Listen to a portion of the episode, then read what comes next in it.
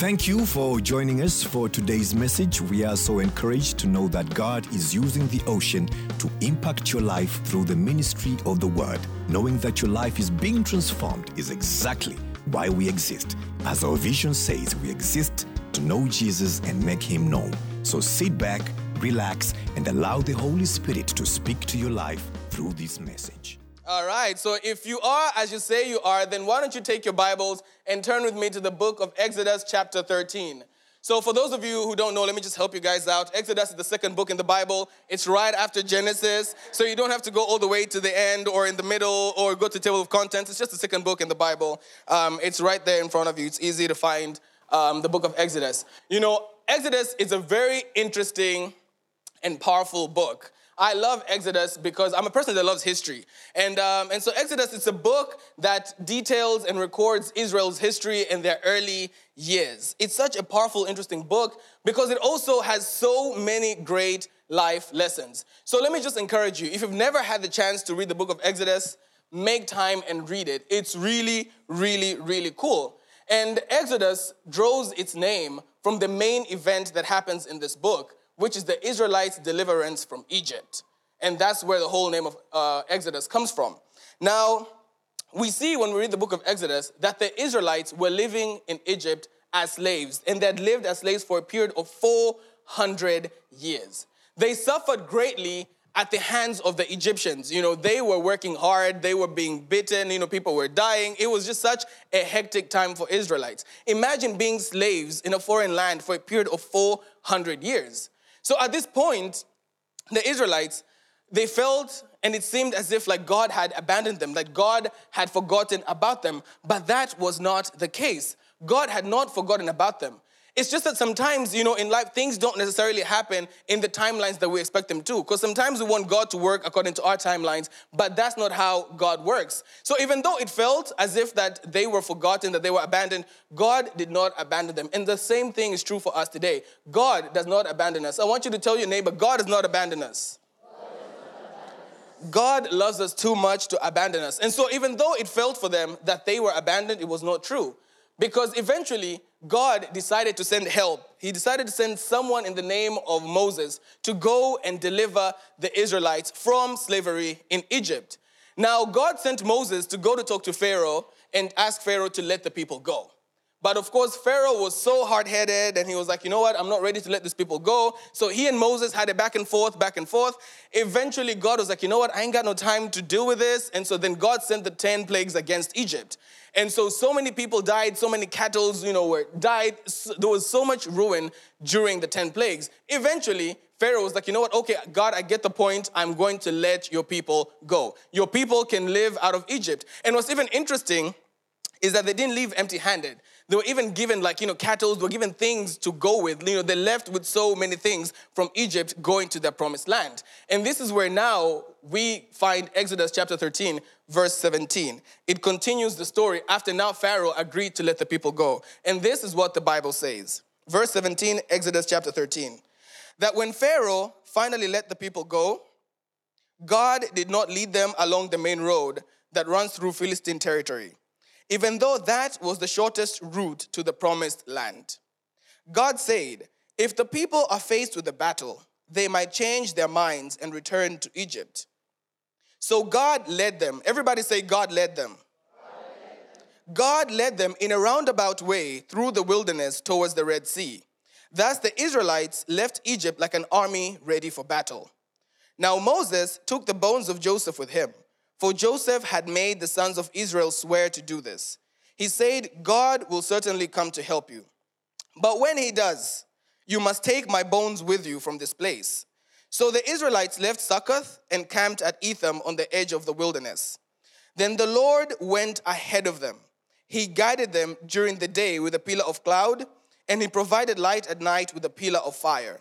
This allowed them to travel by day or by night. And the Lord did not remove the pillar of cloud or pillar of fire from its place in front of the people. Heavenly Father, I pray that God, you will speak to us through your word this morning. Father, I pray that you use me as your vessel this morning to bring your word to your people. And Father, I pray that this word will transform or touch somebody's heart in here, God. and that, Father, it will help them, Lord, in their journey with you. In Jesus' mighty name we pray. Amen. Amen. So, the title of my message this morning is Divine Detours. Divine Detours. Everybody say Divine Detours. Divine detours. Yes, Divine Detours. Now, I don't know about you, but I'm a type of person who loves shortcuts. Okay, I want to take you know the shortest road to get me to a place that I want to get to, and um, I don't necessarily mean taking shortcuts in life because I'm a firm believer in working hard and earning your stripes, but I mean taking shortcuts, particularly when I'm driving on the road, and if you're living in the city of Dar es Salaam with the crazy traffic, you know, because the shortcuts are convenient, they save you time, and at least for a person like me, they help to reduce my road rage. Now, I must confess, as the Bible says, you know, confess your sins to one another. So I must confess that I have a serious road rage that the Lord is still delivering me from. So please do not judge me. Um, that's just the truth. You know, the Lord is still working on me. He's not done with me yet. You know, but I love shortcuts because they're just so easy. They're so convenient. I get where I want to get to in a short period of time. Now, it also doesn't help that we live in a day and age where patience is no longer a virtue.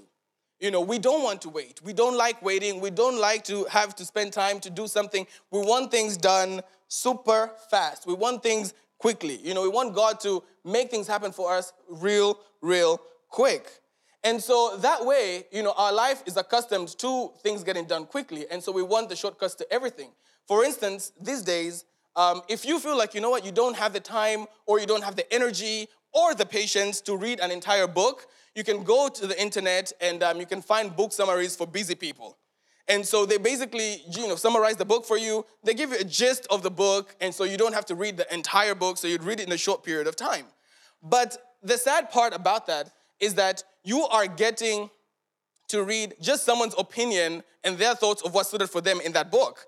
But perhaps had you taken the time to read the book for yourself, there were other gems that were in there that would have spoken to you or that would have been relevant to you. And so when you read the summary, you don't get the full picture of the book. But of course, we don't have the time, and I'd rather get the general gist, so I'd rather read the book summary.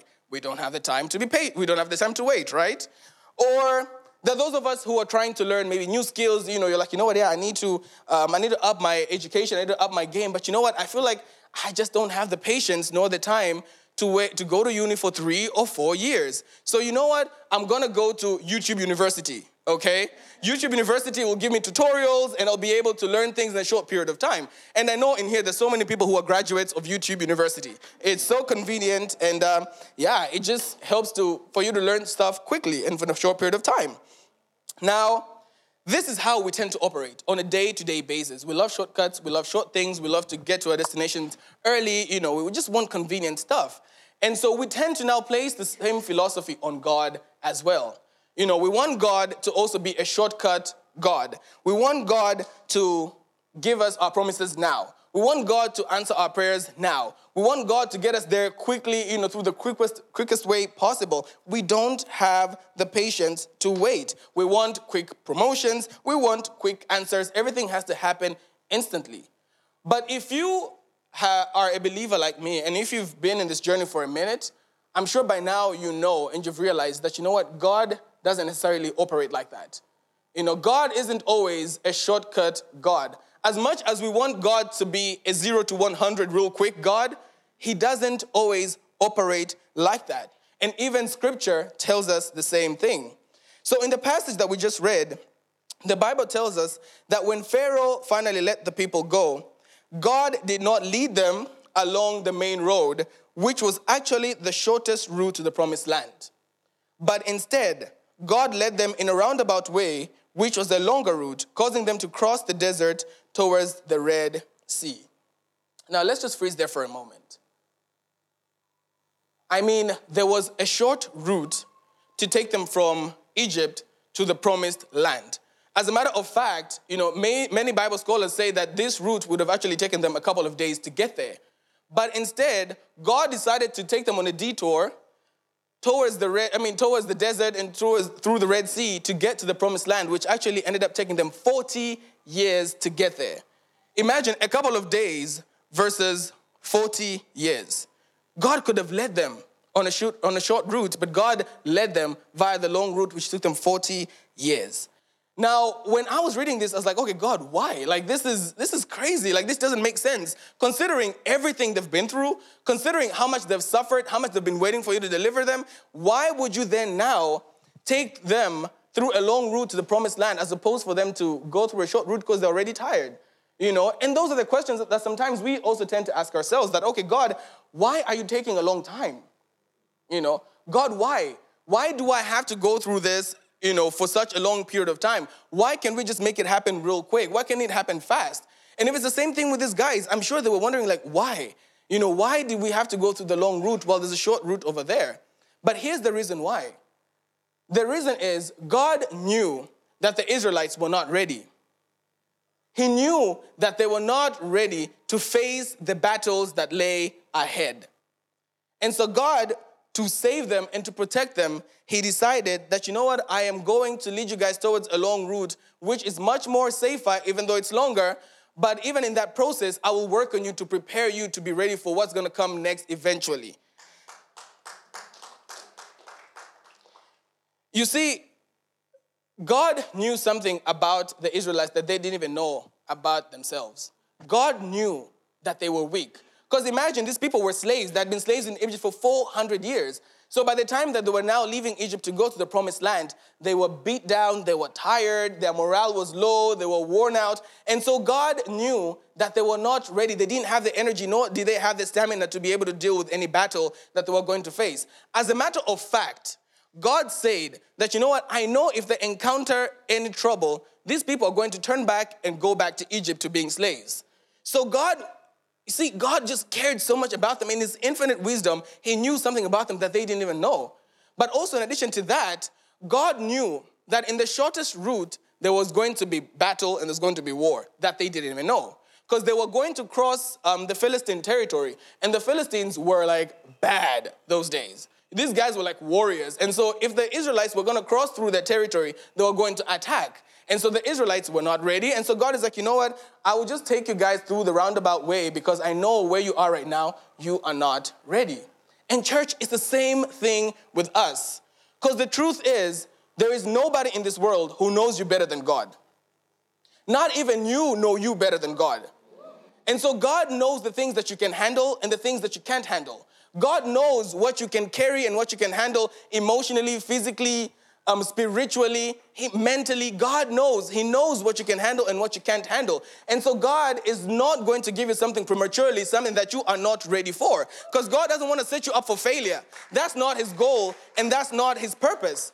And so, if it means for God to take you through a long route to get you there so as to prepare you for it, God is going to do that because that's the best thing for you. You know, sometimes the shortest route or the convenient route is not always the easiest route as you think it is. And so, because God knows what is best for us, God decides that, you know what, I'm gonna take you through a long route. And that's what He did for the Israelites.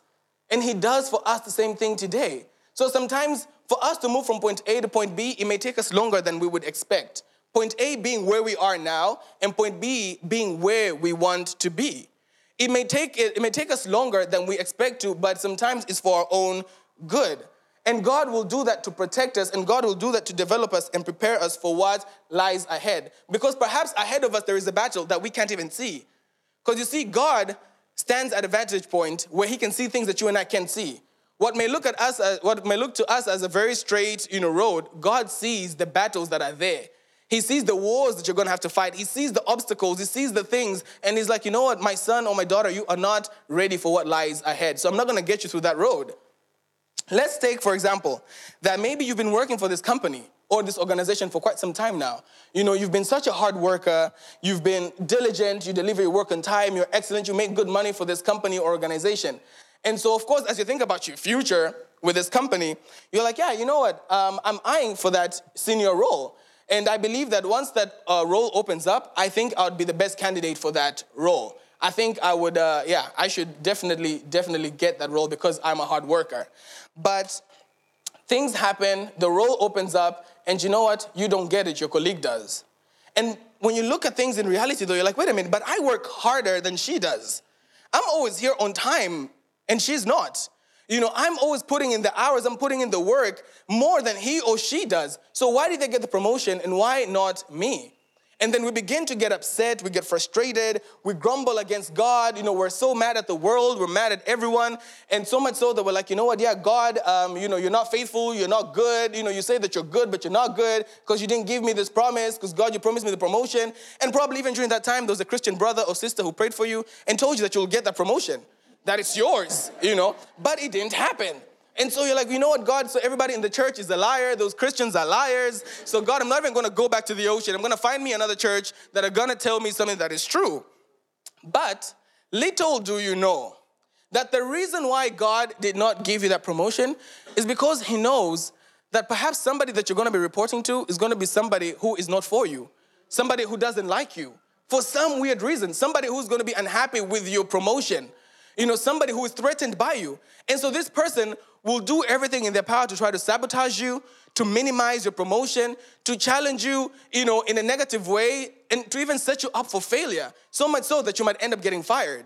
And God knows that at this point in your life, if you were to meet that person, if you were to engage in a battle with that person, He knows that you do not have the emotional bandwidth to deal with it.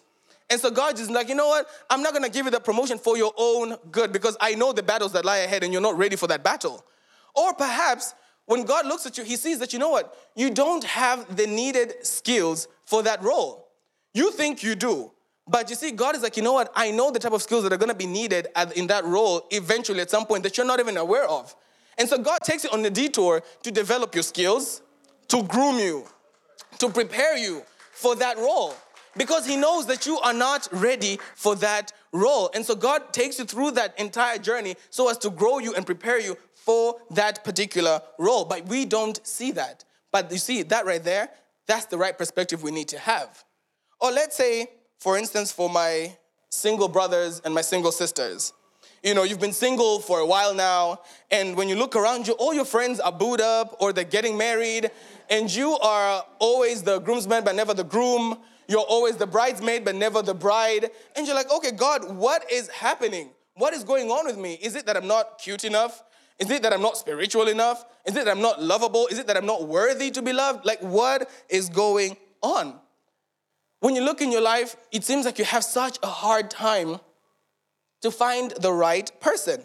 It's either people just seem to walk in and walk out of your life, or when you find that person that you like, they keep friend zoning you, or perhaps, you know, people don't even look at you, or maybe the person that you think is a potential person is just not ready to commit. So there's always something that is wrong, and you're like, okay, God, what is happening? You know, what is going on with me? And then you start getting depressed, you start getting frustrated, and you're then now tempted to compromise and lower your standards so that you can at least catch something because you're frustrated and because you're depressed. But little do you know that the reason why God has taken you through this long season of singleness is because He knows that the person He's bringing to you currently needs some time to work out a few things and to resolve some character issues. So that when He brings the two of you together, your marriage will be secure and joyful instead of troubled and tentative. Little do you know that perhaps you're the one with the issues, that God needs to work on you, that God needs to prepare you for that person. You know, perhaps you're still emotionally immature. You're still carrying baggage for days from your previous relationships. You are manipulative. You are impatient. You are not resilient. So, at the slightest sight of troubles in the relationship, you're going to run away.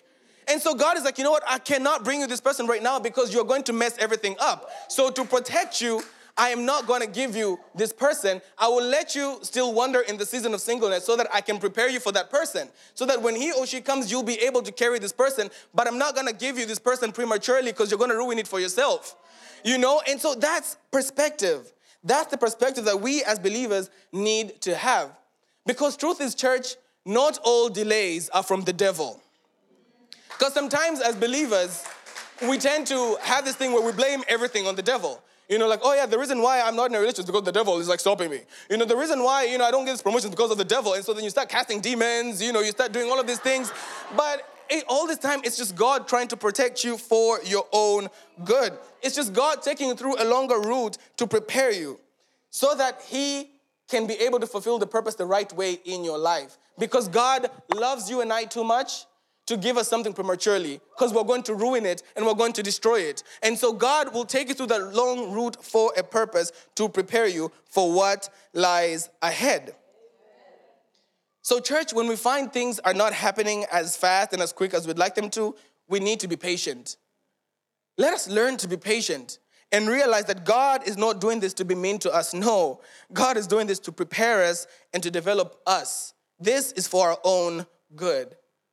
And I get it that the desert is dry, it's uncomfortable, and it's an unknown experience but it might just be exactly what you and I need in order to be protected from what lies ahead that we have no idea or are not even prepared for. And I must admit, church, I'm not gonna sit here and pretend and say that, you know what, the desert, you know, the wilderness journey and the detours in life are easy. They're not. The detours are hard, so hard. And it's mainly because detours involve canceling of the known and moving into the unknown. And it is here in the unknown it is here in the wilderness where most of us get discouraged. It's here where it feels like we're not making any progress, and so we become disheartened. And at times, we even begin to doubt whether God really gave us that promise or that vision. You know, we begin to think maybe that was never God's goal to begin with. Maybe that was my idea. We begin to think that, well, you know what? Maybe I just psyched myself because I wanted that thing so badly. You know, maybe it was never God's dream. Maybe it was never God's vision. Maybe it was never God's heart to begin with. Maybe that's my dream and not God's dream for me. But church, that that's not the truth. Sometimes that very thing, it is what God wants you to do. That very thing is for you, but you just have to wait a little bit longer. Just because God has not delivered it right now, it doesn't mean it's a no. It means it's a not yet. Because God is preparing you so that you can be able to be ready to carry that thing once it lands in your hands. So, church, we need to learn to be patient. Let us learn to wait.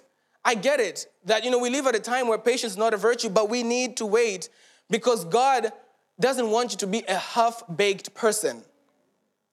He doesn't want you to be half cooked. He wants you to be fully baked because it's for your own good, it's for my own good. And so, church, I'm here to encourage you this morning do not give up on that dream. Do not give up on that vision or that promise because be assured that even though it's taking a while for you to get there, God is with you along the way. You're not alone in the wilderness. God is with you along the way. And I'm saying this not as, as if it's like some motivational talk, but this is actually a reality. It's true. God is with you in the wilderness. God is with you in those detours of life. You know, God is with you in that journey. You are not alone. And even scripture tells us that. It tells us that the Lord went ahead of the Israelites while they were in the wilderness. He guided them with a pillar of cloud by day and a pillar of fire by night to give them light. And what's even more awesome is that this pillar never, ever left its place in front of the people. The pillar never left its place in front of the people. This pillar, church, was the presence of God. This was God telling them which way to go. The pillar was protecting them. The pillar was guiding them. The pillar was giving them light. The pillar gave them everything that they need in that journey in the wilderness. And it never left its place in front of them. And it's the same thing with us today. God's presence is with us. Even in the wilderness of life, even in the deserts of life, even through the detours, God's presence is with us. We have the Holy Spirit in us, and that's God's presence with us. The Holy Spirit is there to guide us, and the Bible tells us in John chapter 14, verse 16 to 17. This was Jesus talking to his disciples. He says, I will ask the Father, and he will give you another helper, a comforter, advocate, intercessor, a counselor, strengthener, a standby, to be with you forever. The Spirit of truth, whom the world cannot receive and take to its heart, because it does not see him or know him, but you know him, because he, the Holy Spirit, remains with you continually and will be in you. Amen. What a beautiful reality. And I just love how the Amplified Bible puts it, you know, because it goes on to describe the Holy Spirit as our helper, our comforter, our advocate, counselor, strengthener, and that He is in us and remains with us continually. So we have the presence of God with us everywhere we go. Even in our journey in the wilderness, we are not alone. God is with us. And you see, each and every one of us receives the Holy Spirit the moment we accept Jesus Christ as our Lord and Savior, then bam, He's stamped upon our lives. And so we have that assurance that, you know what, even though right now I feel like I'm in a season of dryness, even though right now I feel like, you know, it's really, really dry out here, but you know what, I'm not alone even though it hurts, you know, that I'm not getting that promotion, but you know what? I'm not alone because God is with me. It's not over yet. It's not over until when God says it's over. You know, even though it seems like it's not looking like I'm gonna get there, I am gonna get there because God promised that it's gonna be with me always to the end of the ages. That is not gonna leave me alone, that I'm not forsaken, that I'm not forgotten, that God will never leave me. God is with me. His presence goes before me to guide me. And it's this truth that can help you and I to get through the wilderness season of our lives because we know that we are neither forsaken nor forgotten. So it is not over. Church, it's not over. Don't give up. And what's awesome is that being under God's guidance assures us that we're going to be protected. That even though the road may be tough, even though there may be rough terrains, but we're going to be fine. We're going to be protected because God is guiding us. Because you see, we are like little children. We don't know what's good for us. We may think we do know what's good for us, but we don't know what's good for us, but God does. And so if we make our own choices and force our own way, we might end up getting burned. And God doesn't want that. God wants us to let Him lead us. And God will lead us to our promised land in one piece if we would only just trust Him. If we would only just trust the process and surrender the process to Him, and that would let Him lead us and guide us. And the truth is, at some point, each and every one of us will go through a wilderness experience. And it's gonna look different for different people, but we will all go through the detours of life. That's guaranteed. You know, I don't wanna stand here and lie to you that just because you're a believer or just because you're a Christ follower, that things are gonna be smooth for you all the way till the end. No. You know, we're all gonna go through the detours of life, we're all gonna go through the wilderness experiences. But what's most important is the fact that even in those detours, we're not alone that God is with us. So we will get through it. We will make it. We will get there eventually, even though it hurts now temporarily, but I will eventually get there because God is guiding me, because God is leading me. And that this divine detour is for me. It's not working against me, it's for my favor. Because I do not see the trouble that lies ahead, but God does see it. And so God is going to lead me to my promise in one piece. And sometimes what we fail to understand is that in these wilderness experiences, this is where God teaches us the needed lessons. This is where God challenges us, where God reveals more of Himself to us and refines our faith in Him.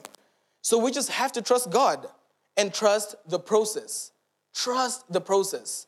Even though it doesn't make sense, just remember that Daddy knows best. He knows what is best for you and I. And at the end of the day, He will make sure that you get to where He wants you to be.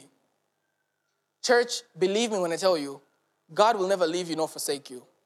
That God will never leave you nor forsake you. He is with you all the way. He's walking with you. You know, His presence goes before you until you get to where He needs you to get. You know, so don't give up. Do not fear or do not be discouraged, for the Lord is with you. And He will bring you to His land and usher you into victory. So do not give up, church do not give up. Trust God. Trust that He knows what's best for you. Trust that He knows the plan. Trust that He's got you. Trust that He cares for you more than anybody in this world because that's the truth. Trust that He wants the best for you more than anybody in this world because that's the truth. And so, if God leads you through a detour, even it may, if it may seem like your life is taking a detour and it's taking you a longer time to get to where you need to get, just trust Him. Trust Him. And take time to figure out what lessons am I supposed to draw out of this season. So don't waste your season in the wilderness. Don't waste it. Take this time to actually discover and figure out what is it that God wants me to learn. Because there's so many lessons that you can get in the wilderness that will help you where you're gonna go to next. So, church, let us change our perspectives because divine detours are not working against us, but divine detours sometimes are for us. Let us pray.